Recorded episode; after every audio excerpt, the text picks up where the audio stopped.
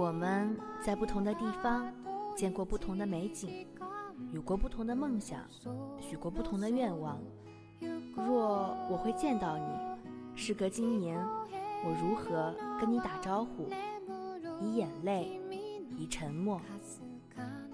这里是 FM 五九七三三五，向诗人依赖着月亮。我是主播青柠。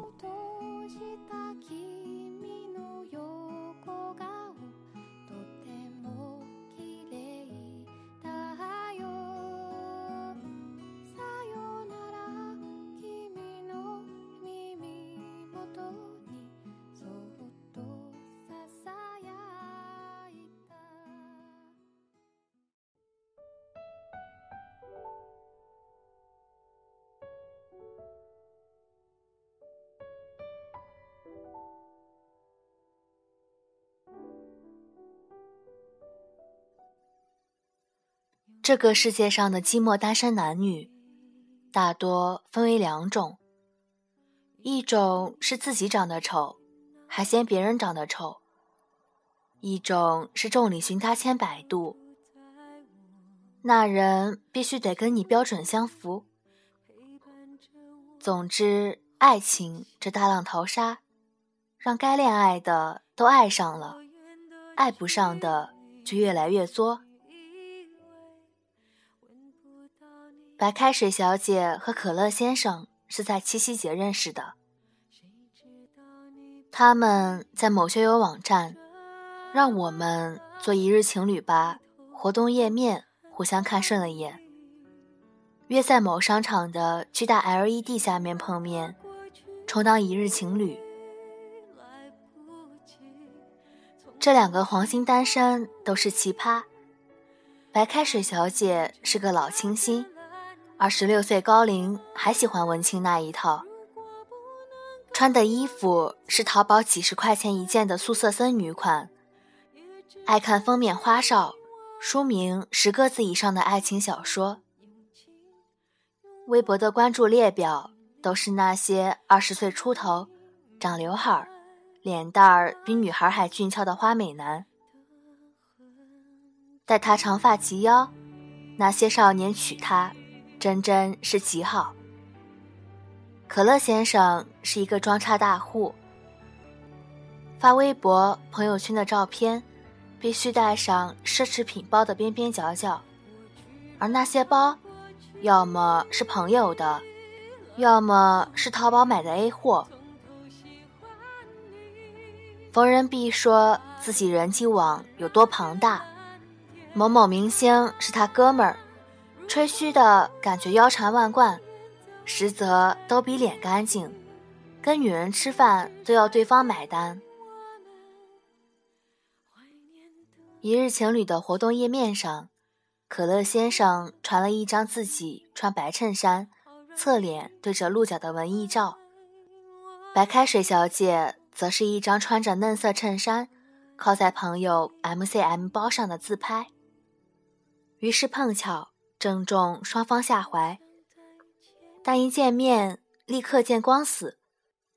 白开水小姐无法想象，照片里那个清新少年，如今会穿着一身豹纹，外加一双捆着巨大泰迪熊脑袋的鞋。当然，可乐先生也无法忍受对面这个满身碎花的素颜路人。两人别扭的互看对方一分钟，彼此都在琢磨如何开口说再见、好走、不送。等到第十七对情侣从他们身边经过后，可乐先生突然开口了，他说：“来都来了，别输给他们。”两人彼此不顺眼到什么程度呢？那天他们全程没说过话，上午坐在巴黎贝田玩手机，下午坐在星巴克继续玩手机。终于熬不住，准备走的时候，碰见一对情侣，男的是可乐先生的邻居，女的是白开水小姐的同事。只见那女的抓住白开水小姐的手，一个劲嚷嚷：“恋爱了不跟我们说。”男生则用一根手指不断的戳可乐先生的肩，庆祝这小子终于脱单。最后二人一拍即合：“那不如我们一起去吃晚饭吧。”于是他们被情侣二人带到建国门外的一家日料店。白开水小姐看到菜单，就吓得想回家了，被可乐先生一把按住，瞥了一眼旁边的情侣，然后故作绅士地说：“想吃什么点就是了。”等到结账时，服务员说两人消费一千八，他们就傻了，眼睁睁看着旁边情侣那桌，男方大方刷卡付了钱。可乐先生埋头低声说：“钱你付了，咱们好聚好散。”白开水小姐疯了：“神经病啊！我哪有那么多钱？”可乐先生压低声：“你有多少？咱们 A。”白开水小姐拍了拍自己的小挎包，说：“二百，而且没带卡。二百块就想约会啊你？”当然，这句话可乐先生没说出口，因为情侣朋友正殷切地望着他们。于是他镇定自若地拿出信用卡，招呼服务生刷，尽情地刷。晚饭后，可乐先生还没从消费短信的梦魇中醒来，朋友又提议去三里屯喝酒，两人连忙拒绝，说要回去做爱做的事。被情侣连夸你们真恩爱之后，一日情侣至此结束。王家卫的电影里说：“其实爱情是有时间性的，认识的太早或太晚都是不行的。如果我在另一个时间或空间认识他，这个结局也许会不一样。”白开水小姐在大四。谈过一场无疾而终的网恋，对方说是个飞行员，爱写博客，笔名叫空中列车司机，文笔酸到不行，背景音乐就一直在雷光下陈绮贞等人的歌单里轮换。白开水小姐很爱他，可最后人家飞一飞的就失踪了，至今都杳无音讯。可乐先生的爱情史可谓是超级刺激。他是个典型的吃软饭主义者，但北京的土豪都看不上他，于是靠自己的少年外表专攻土豪胚子。三年谈了十几个妹子，他就像是间客栈，专门收留进京赶考的考生，和每个人私定终身。心想那么多，总有一个会高中状元，但时间不等人，至今对爱情没半点收获。一日情侣这事儿没过多久，白开水小姐和可乐先生就成了室友。事情是这样的：七夕之后的某天，白开水小姐在上班路上突然被围攻了。地铁站，几个年轻人追着喊她“碎花姑娘”求合影。到了公司，也纷纷惹来侧目。等到她打开微博之后，彻底惊呆了。一夜之间，自己涨了几万粉丝，艾特和评论全是五位数。他看见转发，他都加了“最萌情侣走红”的话题标签。于是随手点开，然后就受了惊吓，因为他看见那张被疯狂转发的照片上，穿着一身碎花的自己，正深情地望着比他高两个个头的豹纹可乐先生。他们被偷拍了，重点是这么看来真的很萌。噩梦没有结束。走红后是随之而来的媒体采访和电视节目邀请，连某某制片都发来私信，要为他们量身打造一部电影。白开水小姐昏了头，理智告诉她应该发条微博澄清。但当她看见微博关注的几个明星都跟她互粉之后，她选择性失明，默认了一切。随之而来的，是所有人都在看他的可乐先生什么时候出现。下班后，白开水小姐就成了箭靶，被无数目光扫射。最后被逼退到面包店里，看见了共患难的可乐先生。可乐先生房子到期，交不出房租，于是白开水小姐硬着头皮定下协议，以打折价让他搬到自己家来。一来互相利用，二来互相利用。两个人住在一起后。插曲唱的就更加欢脱。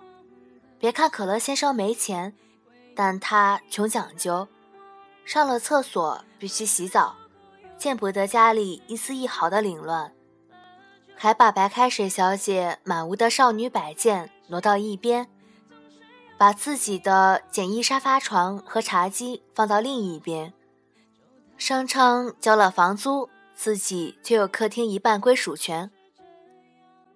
晚上，白开水小姐在房间看书的时候，隔壁就放起欧美 R&B，点开香薰灯开始睡觉的时候，厨房却飘来可乐先生做夜宵的油烟味儿。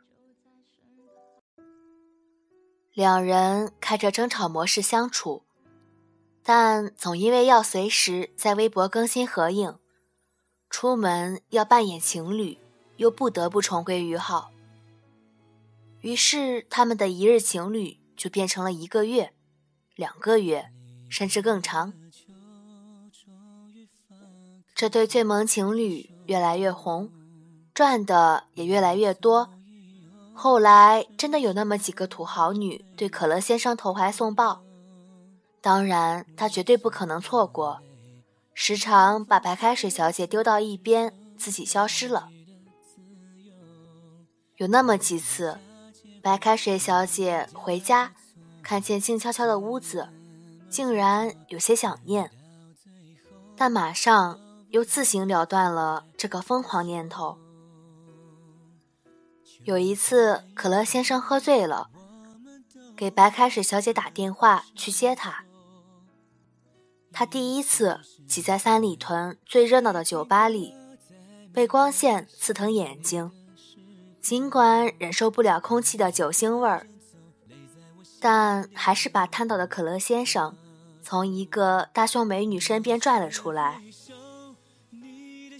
周六的街道挤满了出租，却没有一辆能载他们回去。白开水小姐就这么吃力地扛着他，蹒跚地向前走。可乐先生满嘴胡说，他说。刚刚打你电话，一个女人接的，他连说了好几个打错了。那个时候，我突然害怕，你有一天也会这么跟我说，打错了，再见。我知道你一定会出现，带我回家的，是吧？是的。于是，在这晚之后，就像很多故事的结局一样。他们好上了，没有电光火石，没有山高水长，只是自然而然的发生了，就像某个人停在自动贩售机前，按下了一瓶可乐和矿泉水，咕咚咕咚的喝下它们，最后甜分和白水融归一处。你对未来对设下许多标准，但最后与你牵手的。往往是标准之外的那个人。遇见他时，那些长相、体重、有没有身骑白马、是不是才高八斗都不重要了，因为他不是你喜欢的那种人，却是你喜欢的那个人。某天，白开水小姐窝在床上，用可乐先生的电脑看剧，兴起想去看看以前常逛的博客网址。打开后自动显示之前登录人的首页，他看见头像下面的昵称“空中列车司机”。最后一篇更新是在六天前。他扣上电脑，深吸了一口气。王家卫还说：“世上所有的相遇，都是久别重逢。”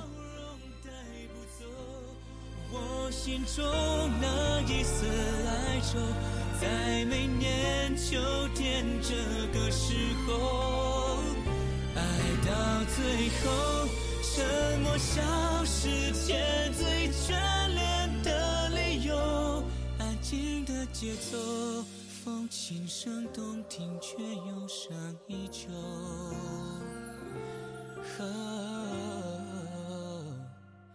秋天的时候，为我停留。离开以后。